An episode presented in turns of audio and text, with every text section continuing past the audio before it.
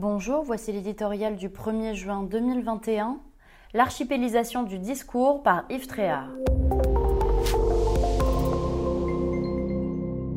La théorie résiste rarement à la pratique. À son arrivée à l'Élysée, Emmanuel Macron voulait avoir la parole rare. Ainsi pensait-il renouer avec la geste gaulienne par la grandeur du verbe et de l'image, redonner un lustre jupitérien à la fonction par un exercice vertical du pouvoir.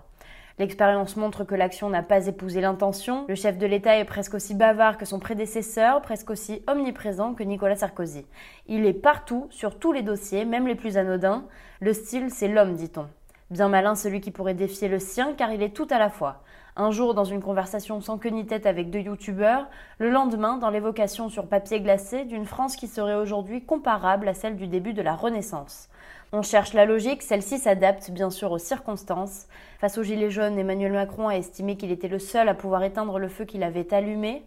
À l'occasion du déconfinement, il va entamer cette semaine un tour de France qui n'est pas sans arrière-pensée à quelques mois de l'élection suprême. À ceux qui le lui reprocheront, il pourrait répliquer qu'avec le quinquennat, le temps politique a changé. Un président de la République est désormais en campagne 24 heures sur 24. Mais au-delà, cette boulimie de communication tous azimuts reflète surtout le mauvais état du pays, celui d'une nation de plus en plus divisée, fracturée, déchirée, que le développement des réseaux sociaux n'arrange pas.